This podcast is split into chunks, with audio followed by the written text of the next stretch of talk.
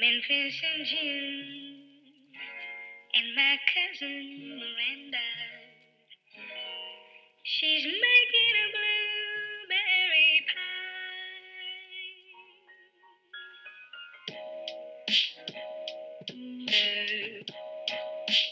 大家好，欢迎来到可可而谈。今天我邀请又邀请了两个朋友，一个是我的同事前同事，然后兼朋友小梦，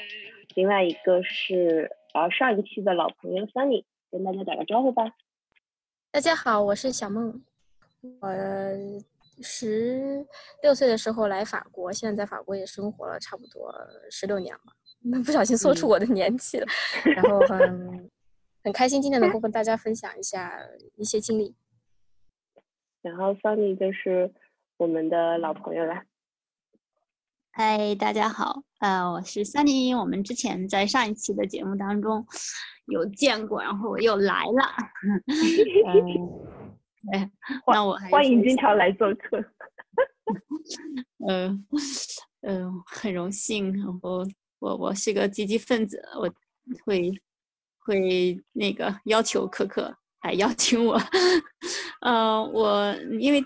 嗯今天的主题是在讲婚姻嘛，所以我就介绍一下我在婚姻方面的情况。呃，我是呃一五年的八月呃结婚的，然后呃一五年底呃来法国的。就是我是因为结婚所以才来法国的，嗯，这个是我的一个背景吧，嗯，然后现在结婚已经快五年了，呃，有一个小宝宝才九个多月，呃，马上就快十个月了，嗯，这是我的基本的情况，然后所以今天我们会谈一些跟婚姻相关的一些话题，谢谢小米。然后我们今天主题呢，就是关于婚姻生活的一些话题，包括关于嗯、呃中法婚姻，因为本身我也是在法国，然后我身边有很多朋友，他们的那个婚姻模式都是呃中法结合。就在我在法国这四年，就是通过我的观察，然后也觉得很感兴趣。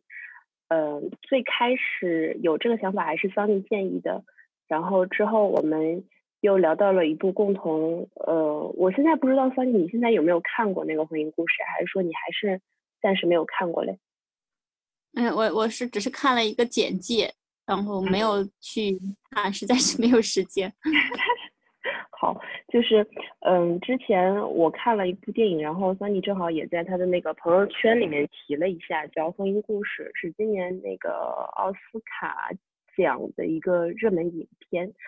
是斯嘉丽演的一部那个关于婚姻生活的一个电影，然后那部电影讲的正好是他们一段关系的那个怎么说，就是结束吧，就是在离婚的期间，关于孩子，包括这段婚姻，然后还有这两个人关系的一个审视，嗯，就是正好也呃加深了我对婚姻的好奇。然后，那我们呃，Sunny 刚才已经说过，你是已经结婚五年了，是吧快？五年，嗯，嗯快五年，到八月份就五年了。嗯嗯。那你能不能说一下，就是你是怎么认识你现在的老公，然后是什么嗯机缘，就是什么点让你决定跟这个人结婚呢？嗯，呃，认识是朋友介绍认识的。呃，因为当时我单身，然后我也很想结婚。嗯、那时候年纪也比较大了，我很希望有一份稳定的感情，有一个安稳的生活。呃，我的一个好朋友就正好认识我老公，所以他就介绍我们认识了。因为他觉得我老公这人也不错，而且也是想要呃成家的那种。嗯，所以我们就嗯、约了也，先是在微信上聊了一聊了一段时间，然后就见了个面。当时他在中国出差，嗯，出差完之后他就去旅游了，所以在那段时间我们就联系一下。然后他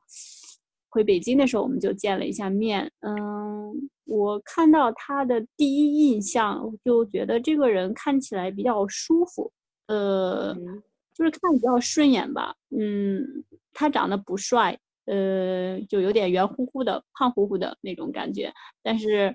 嗯、就觉得这个人是一个，嗯舒服的人，呃，让我感觉到比较舒服，嗯，这是第一印象。然后后来我们就。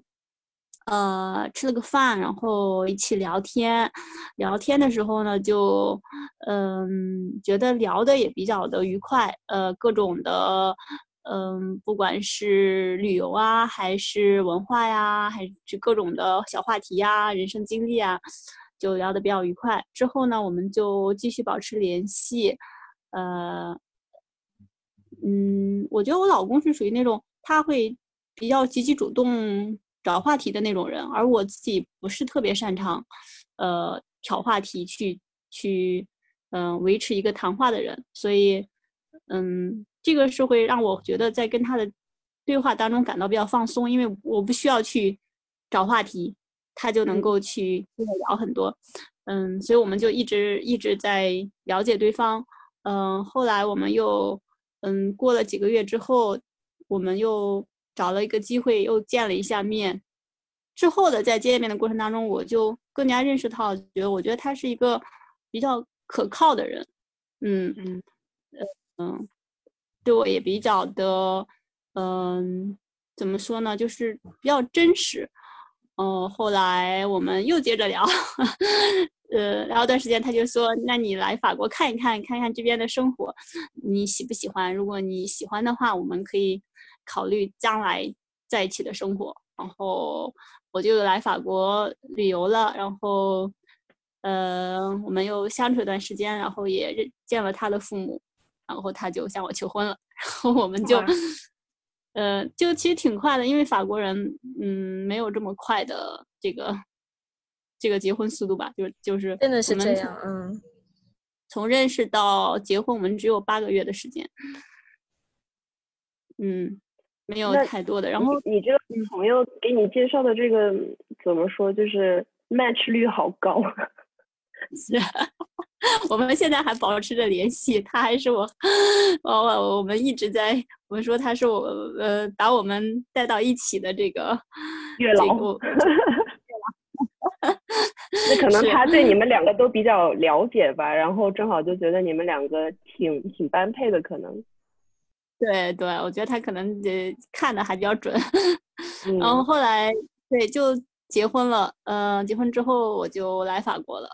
就是基本的情况这样子的，嗯嗯，OK，然后正好正好说一个点嘛，就是说说一个刚才说到为什么法国法国人一般不会这么快结婚，但是他决定做的很快，呃，他的一个朋友就问他，就说，哎，你怎么能够这么快的就决定？结婚呢？因为很多法国人现在都不结婚了。然后我老公说：“既然已经遇到对的人，那我为什么要等呢？”就是，所以可，所以我觉得可能我们两个就是认定你了。嗯，对，就是我，我觉得是因为我们俩年纪都大了，所以看人都会比较准，就是知道自己想要呃。适合什么样的人，自己想要什么样的生活，就觉得一旦这个呃机会出现了，我们就不会放过。不像年轻的时候还会左等等右看看呀，然后也许还有更好的呀什么之类的，或者是到底是不是适呃最终适合自己的呢？所以我们就走到田的那个尽头了，然后也不再掰棒棒子了，就觉得哦这个棒子就是就是我要的那个棒子了，我就掰棒子。天哪，这个这个比喻好形象！我现在已经脑补出来一个猴子在玉米地里面 穿行。对，有有一句话说，就是说你是会在你自己可选择的范围之内挑自己最好，就是认为最好的那个人去，嗯，去选择。对，这样。OK，我觉得还是还是蛮甜蜜的，虽然你说的挺快的，但是我觉得就正好。是遇到了那个人，然后你们一拍即合，再加上你们两个的那个可能想要的东西差不多，好羡慕呀！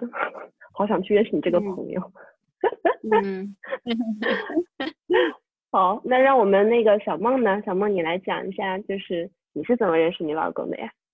嗯，可以。我跟我老公是在一六年那个时候，我被法国公司派回到上海工作。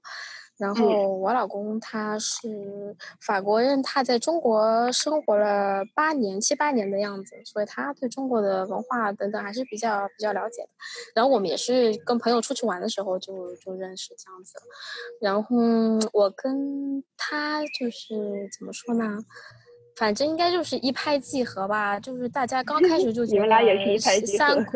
真的真的是这样，就是三观都还是比较比较符合，大家想法都嗯一样，然后都有中文中就是中国和法国这个文化的这个结结合，反正大家嗯看一些事物啊，想要的都比较类似。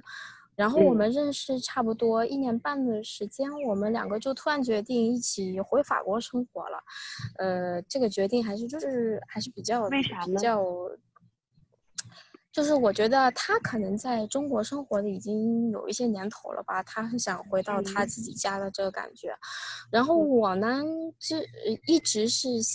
想在法国和中国当中选择一个我自己以后想生活的地方。然后嗯我这次回国的经验让我有就是有点让我稳固了我其实还是想在法国这个生活的这个想法。所以我们就还是一直一一起决定，那就离开中国回到法国吧。然后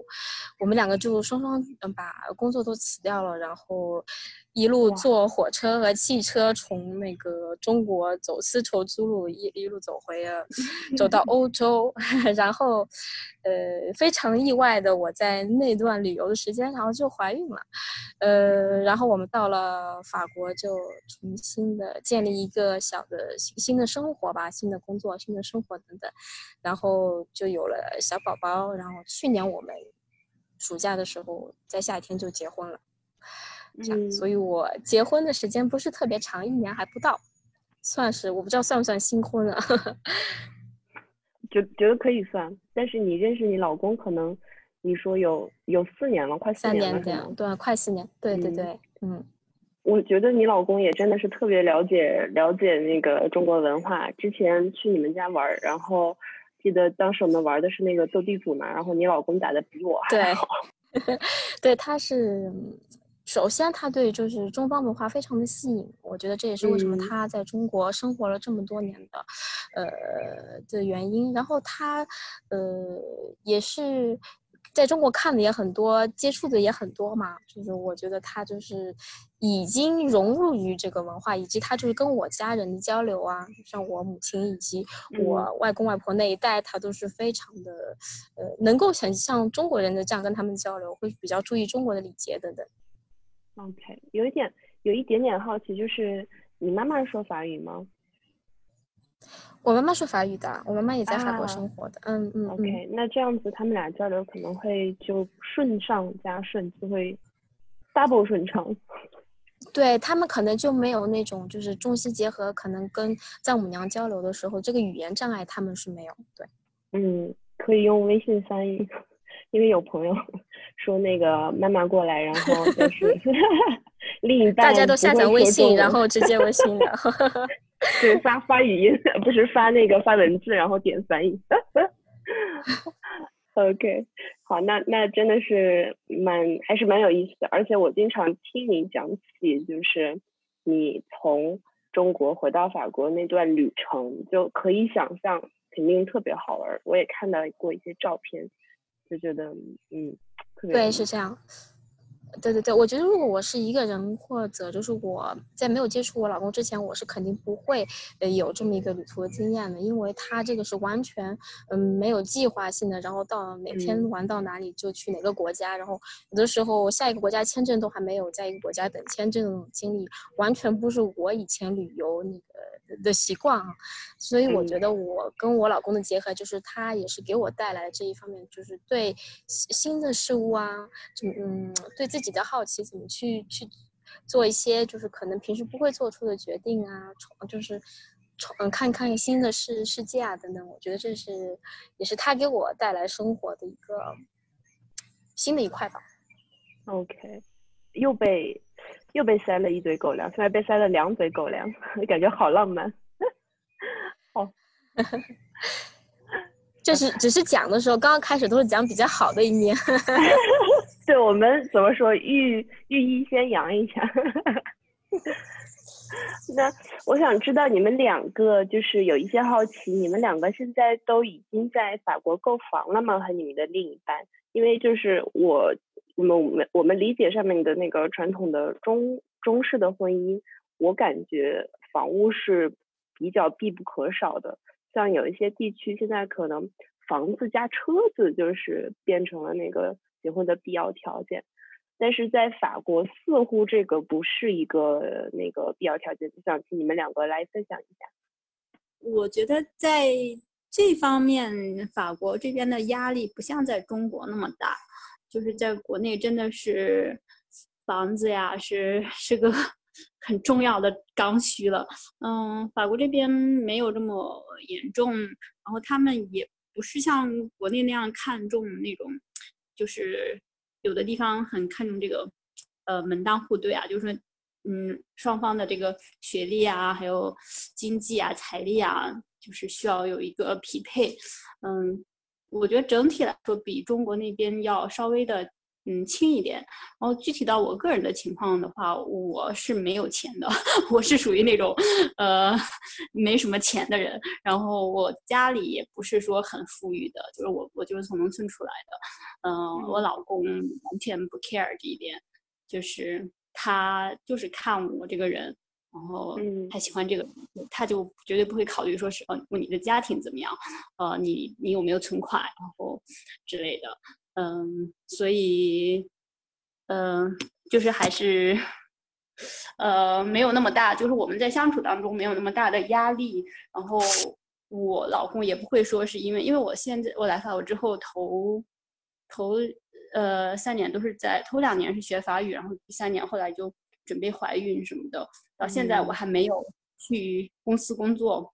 所以家庭主要收入还是我老公，他也不会觉得，呃，好像。他比我 高一等什么的，嗯，就是他很尊重你，其实，对对，他不会说是用金钱来衡量我的价值，然后他就觉得，呃，你只要是在做事情，然后你愿意，嗯，你你高兴，然后你在做你喜欢的事情就可以了，就是我们也没有太大的经济的压力，就是，嗯嗯嗯。可能他对家庭带来的呃是经济这一方面，但是你你带来的就是比如说你也为家庭付出，像你刚刚开始学法语啊，以及你现在后来生孩子带孩子这种，其实是这是你对家庭的付出。对对，是这样的，就是说我我肯定是有价值的，但是不是说像他就是每个月能够拿出来多少一定数量的钱，但是我肯定是对这个家有我的贡献。嗯，但而且这个贡献他是很嗯，他是看在眼里的。对，就可能你的贡献并不是可以用金钱去衡量，但是在你们两个之间，你们都很 认可这样一个贡献，然后其实你们都明白这个是组成家庭平衡的一个很重要的一个部分。嗯，对，是的，是这样子的。嗯，然后你刚才说的，呃，车和房的话，就是。我们家的房子是我老公买的，就是我们结婚之前他就买了。呃，当然还贷是我们结婚之后两三年才还完的。然后车也是他买的，就是就是这个怎么说？有有车有车有房。对对对，是属于有车有房。嗯。嗯，所以我觉得还是比较还可以吧，就不是说那种特别有钱的那种家庭，但是属于小康嘛。嗯，然后小小莫，我知道你现在，嗯，现在是在巴黎，然后是跟你老公一块儿租房住是吗？对，是这样。我们是，我们现在的情况是租房。呃，我跟我老公认识的时候，他是没车没房，他连车车的那个驾照也没有。现在他还是没有，好吧？现在没什么进步，反正肯定就是一个不达标的。如果是中国女婿的话，哈。但是我其实我也不太无所谓，就是我是看呢，可能是他的潜能吧。我觉得。婚前没有不要紧，但是婚后大家可以一起，呃，把这个建立起来哈。然后我们现在在巴黎还是租房，但是我们可能就是想要一起买房投资，这是我们最进步的一个计划，这样子。但是你们是买房投资，然后是指不住的房子是吗？对，是这样，因为我们算了啊一下，就是对我们想要求的住房的这个、这个、这个、这个规格哈，好像买房嗯我们还、我们觉得买起来压力非常大，但是我们可以用租来满足我们这个、这个、这个期待，所以我们会买一个比较小的，比如说租给别人这样，嗯，作为一个投资来用。那这个我觉得还真的挺，嗯，怎么说呢，算是一个文化上面的差异吧，就感觉是，嗯，文化上面的不同。但是现在我也是有看到一些中国的情侣，他们越来越多的在忽视，呃，有房有车这个必要的条件，但是感觉有房有车还是一个，嗯，大趋势吧。就这种不同还是蛮有趣的。然后，那你们在比如说在你们的婚姻里面有没有就是遭遇一些什么文化上面的嗯不同呢？然后你们觉得这个给你们的婚姻是带来了怎么说是呃一些新的点，还是说也会让你们产生一些困扰呀？我现在好像一个专业主持人。嗯，要不小梦你这次换你先说。呃，哦，我得想一下啊，嗯不急不急，嗯 你你别紧张。我觉得小梦特别可爱，就是她是还是蛮严肃的一个人，就是跟你工作那段时间，虽然咱们俩没有直接工作，但是还是感觉你很很很严肃，然后挺挺认真的一个人，很可爱，我觉得。可能就是把工作上的一些习惯也带到生活中，看一些事物也是比较严肃。对事情的一些看法，我觉得我跟老公相处下来，生活当中肯定是有一些想法是不不不不太一样的，但是我们可以做到就是。嗯，沟通比较深的，大家去了解，嗯，聊一下自己的想法，然后，嗯，跟对方的想法看一下到底能不能，呃，符合或者产生差异，然后试着就是了解一下产生差异的原因是什么。然后，嗯，我觉得可能我们是有了孩子之后，让我发现我跟他的意见，呃，产生的比较不同的的的的的这个这个点吧。应该就是说呢不是到未婚到到婚姻这个阶段，嗯，只是从有孩就是没有孩子到有孩子的阶段，让我觉得我们有更多的文化的碰撞，这样子。嗯，怎么说？就是可以给我们举一个例子吗？就是让你感觉到最大的观念上面的不同，在育儿的方面可能是什么呢？嗯，比如说我，我可能就会过度的，对他来说，他就会他觉得我会过度的保护我的宝宝，这样子，就是可能我会时时刻刻盯着宝宝，然后，嗯，发现他要摔倒了，我会先哎呀把他都周围的环境给给给给处理安全了，让他没有摔倒的可能性。然后他的想法就是说，呃，不需要那么的，嗯、保护一个宝宝，你要告诉他周围的环境是可能具有危险性，然后让他自己了解了这些危险性之后去解决这些危险。所以，就是我觉得这个观点的不同，导致可能我们有一些小事上做出来的不太一样吧。在这个育儿的方面，我觉得跟他呃的想法也都是不太一样，但是大家的出发本身都是好，都是从爱孩子这个角度，所以在上面我们就是沟通的挺多的。嗯，感觉确实是中国的爸爸妈妈会比较，嗯，更加关心小孩儿一点，然后不太会去让孩子，如果已知有这样这样这样的风险存在，不太会专门去不管，然后可能会，嗯，就去帮孩子尽可能的把孩子对对是这样，嗯嗯嗯嗯嗯嗯。OK，但是我们这里面没有，就是哎，想问一下，因为可能你在法国时间长，然后你的法国的那个国比呃，你的朋友比较多，想问一下，法国妈妈们他们也是像你老公一样这样的态度吗？就是说他们也是不是特别担心孩子呃摔跤，或者说不是特别担心孩子去犯错？我身边是有几个法国的母亲，呃，可能大家都不太一样，但是我注意到的还真的都是这样。他会，呃，很小的就把规矩给孩子做好，跟他说这个不可以做，这个要小心等等，他会把这些都指明挑明了。但是他不会就是说，比如说像我们中国的母亲时时刻刻抱着孩子啊这种，他很少做。嗯，所以我觉得就是可能，呃，法国人啊，嗯。从小就想教育孩子这个，反正跟我们的不太一样。可能我们会觉得小孩在没有太懂懂事理之前，呃，是需要被保护的一个状态。我感觉我们的那个教育就是开始在一岁要认识一千五百个 英文单词，然后六岁考过托福、雅思这样。就是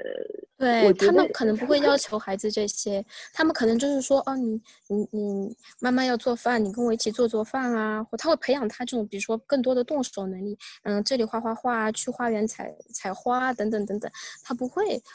过多的要求孩子，就是比如说训练记忆上啊的这些这些这些技能，我觉得哈，我看到的是这样。嗯，那这个确实是还蛮。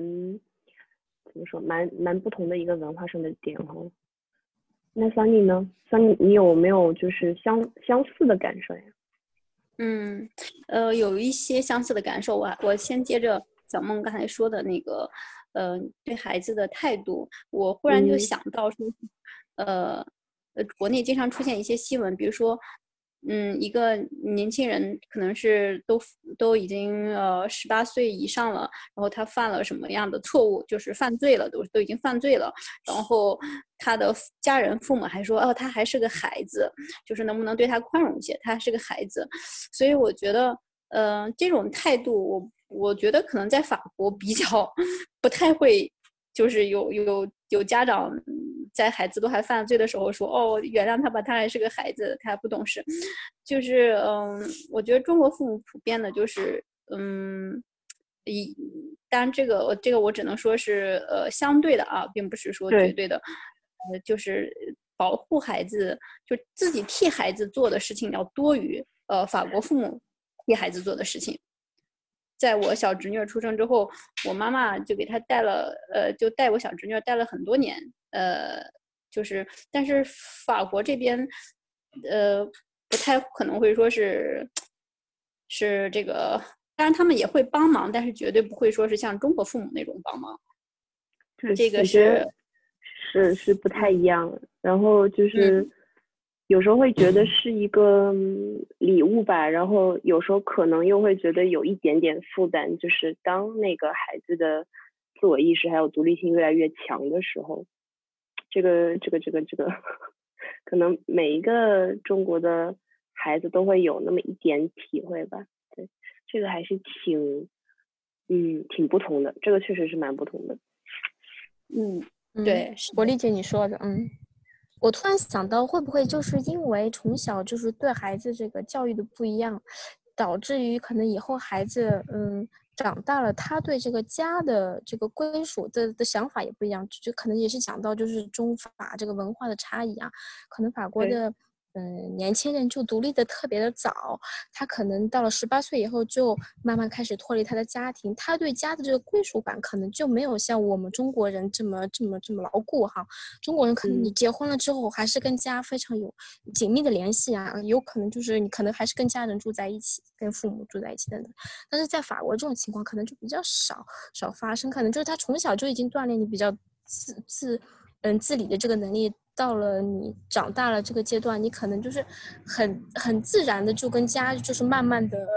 嗯，会脱节一点。我我感觉是这样啊，可能也会解释到这个中法这个对家庭这个概念的一个差异。我听我听到你那边的卡车声，对，有一个大的那个大大的那个拖，嗯，就是那个农田里工作的那个拖拉车啊，开过。小梦的幸福的乡村生活，对，就是你刚才说的，我也是，嗯，蛮赞同的，就感觉像是一个三，算是一个那个循环，就是你受到的教育，然后包括你的家庭是怎么样的，然后社会条件是怎么样，感觉塑造出来的这个人，然后你会在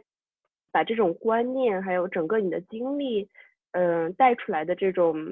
嗯想法吧，传递给下一代，或者是应用在你自己的家庭里面。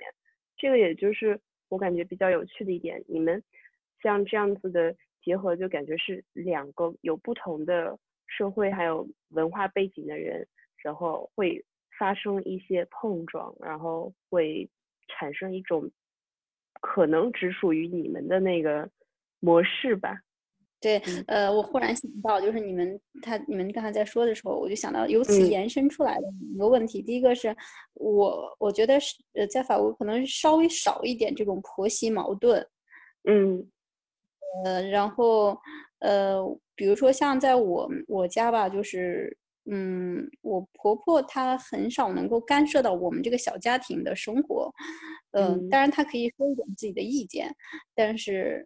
嗯，他不不能够对我们形成干扰。呃，我和我婆婆之间，呃，也没有太多的这种就是需要去维护的关系。当然，我们还是关系不错的。但你们会有个群吗？会有个家 庭群吗？我我们哎呀，说实话，我们真的没有建家庭群，但是我们在 WhatsApp 上头都有联系，然后也经常会通过这个 Google 去分享一些照片，彼此拍的照片，但是嗯，没有说是去建家庭群。呃，我们也而且我们不在一个地方住，所以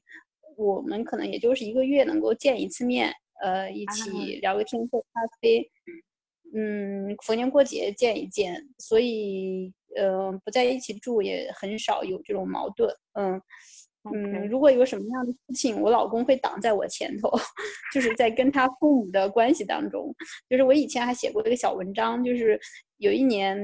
呃圣诞节，我我公婆婆给我红包，就是他们也也采用了这个中国的这个 过节的这个方式，不直接买礼物了，就给我红包，然后我就当时。就那时候，我就嗯特别喜欢购物嘛，我就买了可能三个包吧，就是一口气就出去嗨，就然后就嗯。嗯多买了几个包，然后我老公还很直直，就跟他妈说哦，三弟买包了什么，他妈说啊不要买那么多啦，就是用完了再买呀 之类，然后我老公还有点不高兴，我老公说。那你们送他的钱，他想怎么花就怎么花，就是就是说你你既然送给他了，就不能干涉他了，他他怎么开心怎么来呗，就是就这是我老公的态度啊，就是，呃，所以我觉得在这方面，嗯，他会挡在我前面，从就是是来保护我们这个家的模式，嗯，这是一方面，就是呃，另外一个就是你在提到这个对于家的归属感的时候，我就想到了，这也是中法文化的一个不同。呃，就是我作为一个中国人哈，我对于家的这种归属感，我通常是作为一个整体来考虑的。就是我一一旦这个，嗯，这个生活当中有什么样的变动，嗯，比如说我老公他换了一份新工作，他需要搬到另外一个城市什么之类的，嗯，当然他会直接跟我去商量，然后我自己，呃，想法就说，哦，我们是家庭，我们呃，就是呃，会统一的去。做出一个决定，只要是对这个家整体来说是好，那我就支持。呃，从整体来考虑，去去做做选择。嗯，然后我也就是说，你们的家庭相对于比较相对比较独立，就是只有你们两个做好这个决定，然后就 OK 了，然后可能不太不太会受到就是公公婆婆或者是嗯家里面其他的人的影响，是吗？呃。是的，他肯定会什么事情会跟他爸妈说，但是最终的选择权在我们手里。然后我刚才说的这个整体利益是在我们这个小家庭的内部。呃，有一次我问我老公，就说如果你是在跟一个法国人结婚，法国女人结婚了，然后你们的这种相处模式，这个家的整体的状态会是怎么样的？他就说，呃，嗯，如果和就是说，呃，跟我结婚的话。我会考虑这个家的整体利益，就是来从这个角度来考虑。但是如果他是跟一个法国女人结婚的话，他们两个可能会各自考虑自己的利益，然后再就是再去做一个调和。嗯，所以我觉得这也是中国文化里边在对家的这个感受上，就是说家是一个整体，是一个，嗯，是一个共同体，利益共同体。然后，但是在法国的观念里头，就是家这个是由各几个个体组成的，然后他们可能会考虑个体的一些利益，然后再去平衡这个整体的利益。呃，嗯，对，有有这种感觉。我理解像你说的，我在法国就是也发现了这个，不光光是家，哪怕就是一个一个一个团队、一个朋友圈等等，呃，法国人都会把个人的利益好像首先放摆在前面，他们会觉得我只有自己个人好了，才能让这个团队或者让这个朋友圈或者是这个家庭好，呃，而我们中国这个传统的文化可能就是，哎，一旦结婚了，有了这个家了，个个都是要以这个以家的这个。这个这个方向去来来来来做决定，这就是我也发现了这个两个文化的差异。这个还蛮蛮有趣的，嗯，因为感觉确实是像我们如果在中国组成，我我纯粹是怎么说？通过我的那个影视还有 个人经验在这儿总结，因为我并没有组成家庭，但是感觉就是通过。各种渠道了解的，在中国组成家庭以后，可能会为这个家庭牺牲一些东西啊，可能会牺牲的比较多。然后像你们刚才讲的，就是，嗯，在法国可能会，嗯，就是先从个人的利益来出发，然后在家庭里面再调整彼此的位置，这一点感觉还是蛮不同的。但是。嗯，就是就我了解啊，我之前感觉可能法国人每一个人都很浪，然后每一个人都很如风一样的自由。但是我自从呃接触了法国家庭更多一些，我感觉他们的家庭观念还是很强，就是这一点也让我觉得蛮惊讶的。就是我想知道这一点在你们两个人心里面有没有相同的感受，或者说是你们有没有觉得他们。在这方面跟我们又有一点相似呢。嗯，OK，那我先说吧哈，就是呃，我理解你刚才说的那个问题，就会就是因为法国人总是给人 给人那种浪，很着不着不着边、不太可靠谱的那种呃印象。嗯，但是其实就是呃嗯，很多法国人在家庭方面还是很靠谱的。呃，我觉得他的这种。嗯，靠谱就是有这样的一种感觉，就是首先他们比较的真实，就是他们在进入婚姻的时候，相对来说是更真实一些的。为什么？因为我觉得，呃，其实现在法国他们法国人有自己的选择，一个就是说他可以不用结婚，他不需要就是说一定要像中国有那么大的压力，就是说你一定要要成个家，有个婚姻的形式，然后所以他们。呃，如果不打算进入婚姻的话，压力也没那么大，就是可以，不管是同居啊，还是 p a s k 呀，都都可以，就是呃有想要的生活形式。但是，一旦进入婚姻，就说我是要嗯切大嗯实打实的，我要去注册登记，我要跟这个人结婚的话，那就说明他还是抱着严肃的态度进入婚姻的。呃，所以，但凡你看到的这种 进入婚姻的这些。人可能他本身已经过滤了一部分，就是他是进入呃严肃的进入婚姻的，嗯，就是也就是说他选择成本可能比较高，就是说他本来没有很大的社会压力，就是要求这个人一定要去结婚，但是他选择了结婚，也就是说他选择了这个对的人，所以说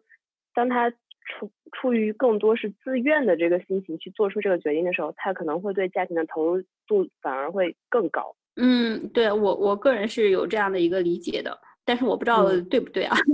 呃，但是另外我就觉得，嗯，之前大家会觉得法国人浪，可能也算是一个刻板印象吧，但实际上没有那么的那么的浪。嗯，对，就是接触多了，感觉还是跟性格有关系，不是跟一个民族有关系。对对，是这样的，嗯。呃，我还有一个就是，呃，比如说像我和老公，我老公这种人，他就是年轻的时候已经浪够了，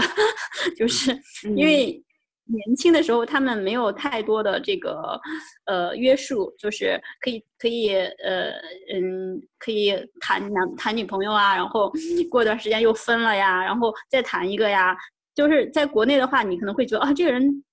就是妈妈会说，爸爸妈妈会说，哦，你你严肃一点啊什么的。但是他们可能没有太多的，所以年轻的时候稍微浪够了一点。像我老公这种年轻的时候比较浪了，现在现在安稳下来就是真的安稳下来了。然后你会发现，这个时候他还是挺靠谱的。OK，那小梦呢？小梦你怎么感觉呢？嗯，我觉得我老公是具有，就是哎呀，这个浪漫自由啊，就好像他也是比较浪的这个性格哈。但是我觉得，就像三三弟刚刚讲的，就是因为嗯他们做结婚这个决定的时候，他们是没有家庭的压力，是他们真正自己做的决定，所以我觉得他在做了家庭结婚想要有家庭这个时候，他是已经自己想好了，他觉得他的人生人生可能让那那段就是已已经自己呃已经过得差不多，他自己想要有一个成就是要有一个家庭的这个阶段，所以我觉得他自己一旦做出这个决定，他是非常了解，呃，成为家庭会给他带来生活的约束啊，或者等等等等，嗯、跟他之前的生活肯定是不一样的，嗯，可能这也是为什么很多法国人现在都不结婚的原因，是他们可能就是没有做好这个决定嘛，所以很多现在法国的年轻人都都都不结婚。或者 或者是蛮晚婚的，再或者就是以同居的形式来取得法律效应，而不是一定要结婚。是这样，好，那嗯，想请你们 说了这么多还蛮有意思的点，想请你们就是大概的总结一下，在这段婚姻里面你们感觉到的嗯闪光点，然后还有你们感觉到稍微比较遗憾的一些事情，可能都是什么呢？OK，我先讲吧。嗯，我觉得呃，跟我老公的婚姻就是和另外一个文化的这个碰撞吧，可能产到产生到一个互补的作用，就是他跟他一起做了很多我可能从来都不会做的事儿。嗯，然后一起去冒险，一起现在有了宝宝，一起有了家庭，这个我觉得是一个很丰富的一个结合吧。OK，嗯，哪怕我们可能就是有的时候意见不相同，但是经过沟通之后，大家达成的这个共识，我觉得，呃，是我们就是一起搭的这个台阶，然后一步一步往上，就是搭的越高越高的这个这个这个这个状态。不足的地方，我觉得可能就是有的时候比较深的这个文化的这个呃交流啊，或者就是，毕竟大家流的血不一样嘛，就是嗯呃小时候学的知识就不一样，可能就是刚刚开始就非常接触的时候，可能有的时候大家的观点不太一样嘛，但是我我还是一样觉得沟通了之后还是可以达到共识的这个状态，然后。毕竟我们结婚一年还不到，我觉得现在大家还是一个比较呃新鲜感的这个这个状 态哈。嗯 不知道五年或者十年以后再来分享这个事，可能我会有更多的体会。我觉得，嗯，好，那我来说一下我的感受。嗯，嗯首先我觉得，嗯，婚姻不是一件容易的事情。对于任何的婚姻，不管是跟一呃中国人结婚还是跟法国人结婚，其实嗯两个人进入婚姻，呃，带着自己不同的人生经历，然后两个人不同的性格、不同的思维模式、行为呃行为习惯什么的，嗯，本身就不是一件容易的事情。呃，我记得呃，我忘了是谁曾说过，他说婚姻有几个层次，然后第一个是跟一个人的啊，第一个层次是啊跟一个人的生活习惯在一起还是什么，第二个是跟他的原生家庭在一起，第三个层次是跟他的潜意识在一起。呃，嗯，总之就是，嗯，我觉得，嗯，不是一件容易的事情，就是，嗯，把婚姻能够持久的经营下去，不是一件容易的事情，嗯，呃，不不分这个中法婚姻还是中中婚姻婚姻，或者是法国人法国人结婚，呃，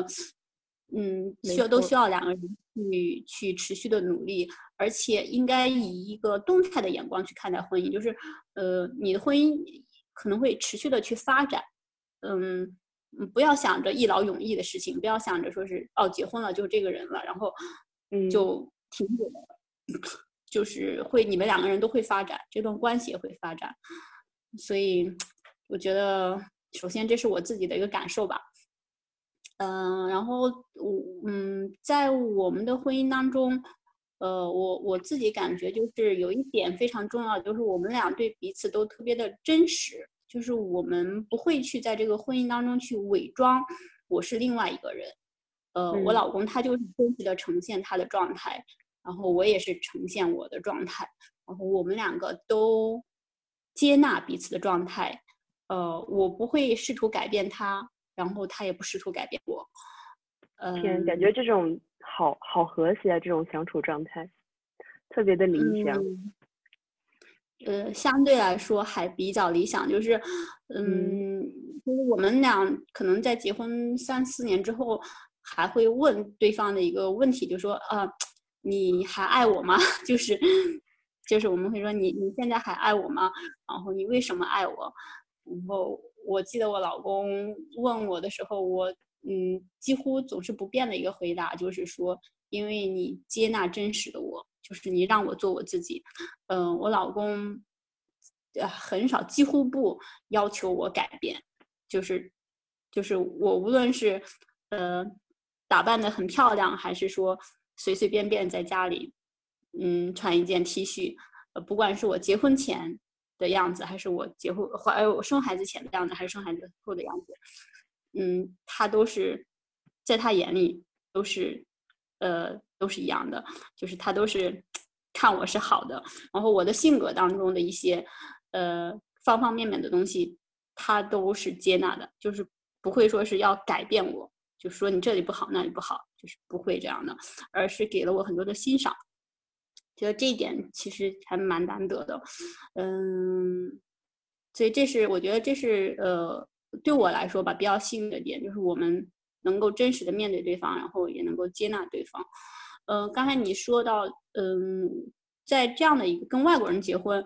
有哪些好的地方，以及有哪些觉得有点遗憾的地方？我觉得好的地方，就像小梦说的，它真的是为你打开一扇窗，就是你可以透过它去接触不一样的生活，然后也看到不同的观念。呃，我觉得我们俩之间有过很多的这种，呃呃碰撞。比如刚开始结婚的时候，他就一直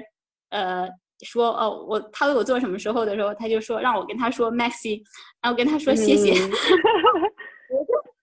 法国人就是这样子，他因为他们很习惯嘛，从小就要被教，就说对，做什么事情都要都要说谢谢。他爸妈也经常常跟他说谢谢，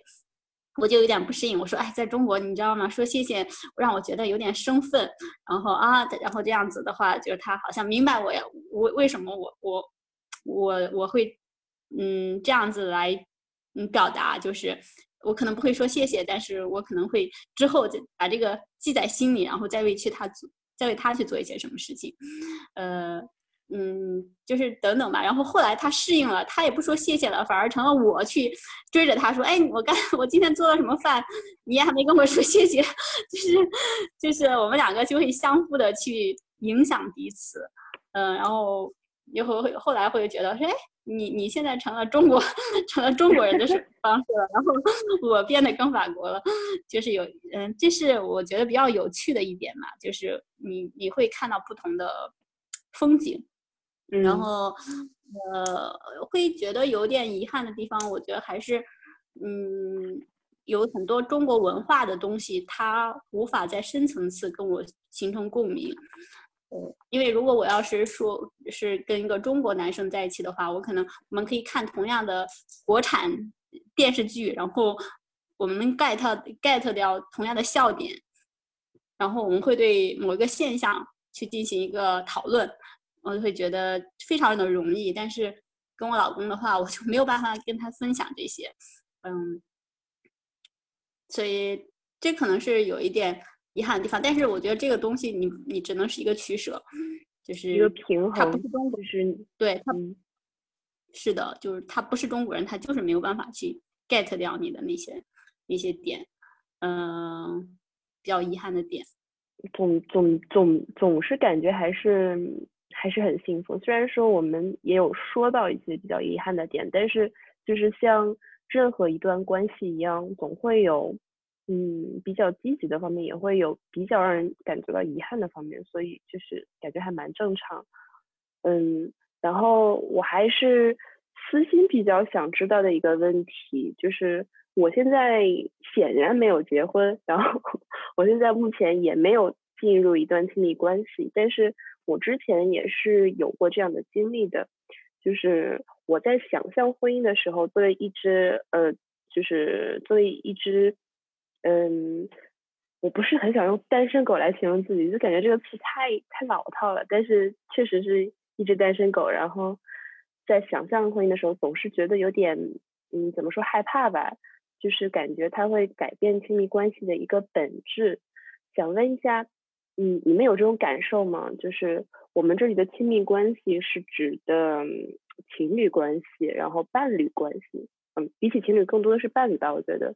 是一个伴侣关系，就是你们在进入婚姻以后，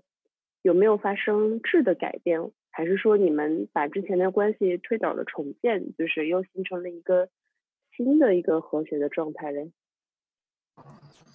我个人觉得，我我的婚姻，我觉得是我之前这个亲密关系的一个延续吧，就是都还是挺。自然的这个发展没有说有一个本质的改变，呃，可能婚姻就是把之前的关系更加的呃全面化，更加的这个呃扩大扩大了，就是你可能不光光是亲密关系，在上面你还建立起了责任，以及可能是建立起了一些财富等等。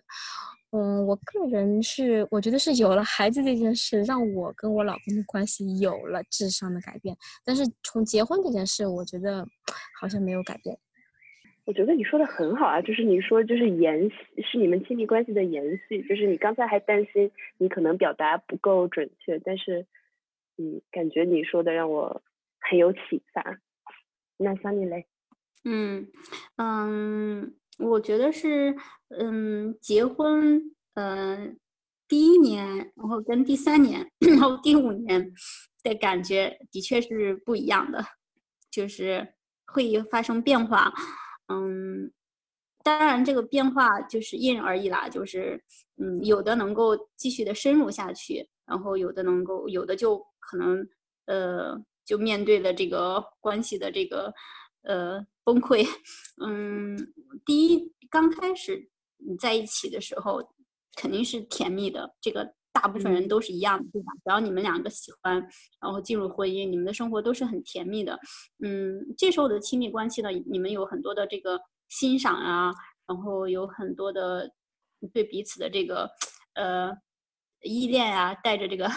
呃爱的。眼光看对方，就有很多粉黄、粉红泡泡的那种感觉。粉黄泡泡，粉黄眼光看怎么看都美。粉黄泡泡也说的也说得通。是的，那时候你们俩的关系很甜蜜，就是，嗯，因为你们那时候，呃，嗯，还，嗯，嗯，怎么说呢？就是，呃，你们会把一些生活当中。将来要面对的，嗯，一些呃比较粗糙的东西，还隔离在你们的生活之外。比如说，你可能呃还没有孩子，然后也没有面对一些嗯，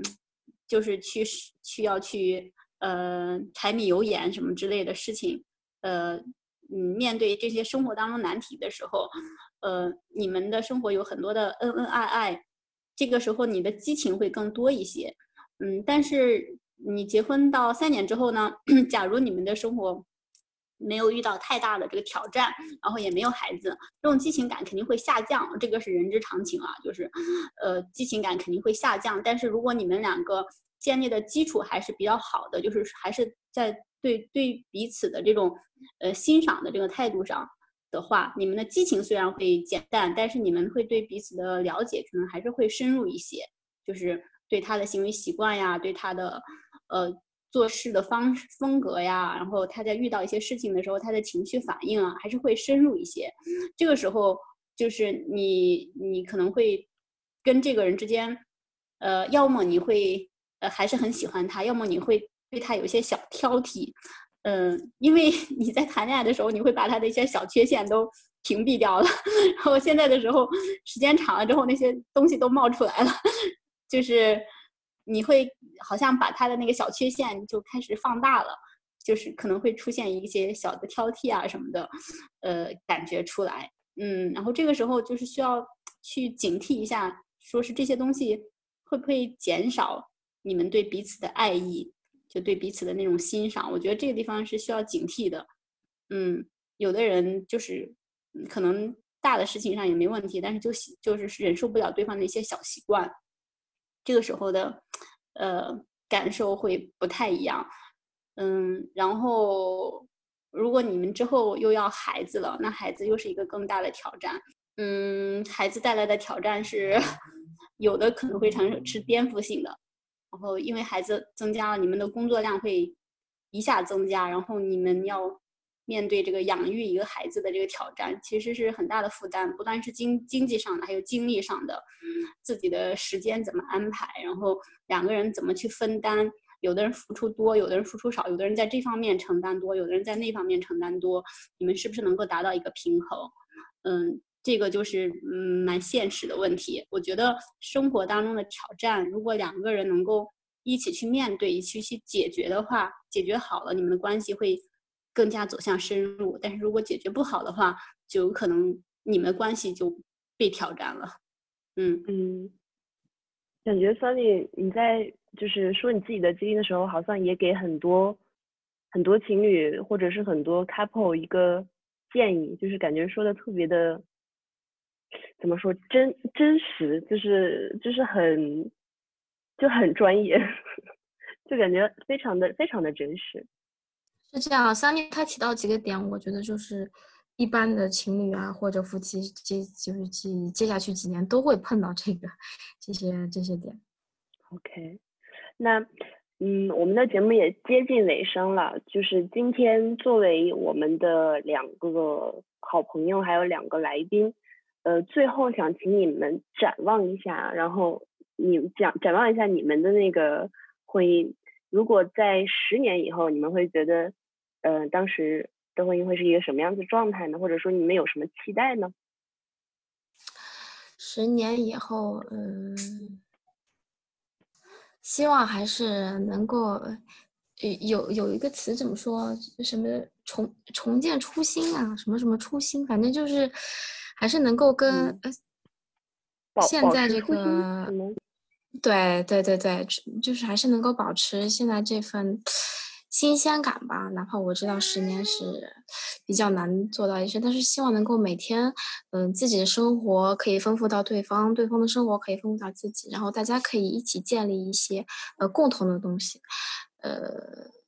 对，保持把这个新鲜感和丰富感一直保持下去。嗯，是很真切的期望了。我的话就是十年之后哈，我想想我都。都那等于是婚姻都十五年了，然后嗯，首先希望这个婚姻还在，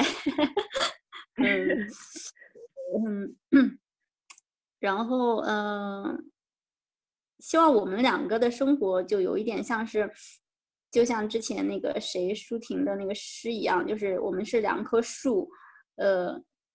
能够独立又相依偎的那种感觉，就是他能够。他的生命能够更加的有深度，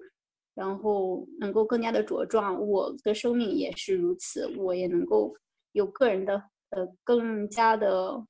茁壮的一个成长和发展。然后，但是我们两个还能够相互的依偎和支持。嗯，我们俩的感情希望是，嗯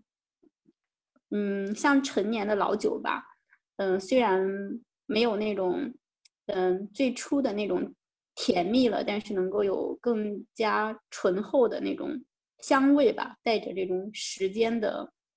呃气息，然后我们共同的去面对生活当中的挑战，然后也能够去享受生活当中的给予我们的点点滴滴的美好。然后那时候我儿子都十五岁了，是个。青少年希望他不要太叛逆，不要让我们这个老父亲、老母亲，呃，为他的这个青春期操心。嗯，希望他是个有为的青年，来安慰我们这个当下对他的 辛苦的养育吧。基本上就是希望呃，生活是呃一个美好的祝愿，就是还是生活是顺遂的，然后是嗯美好的。那我也怎么说呢？我也凑热闹，期待一下十年以后，我也找到了就是我生命中的那个他吧。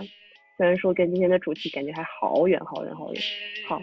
那我一定可以，的，下次就听你填了。谢谢您。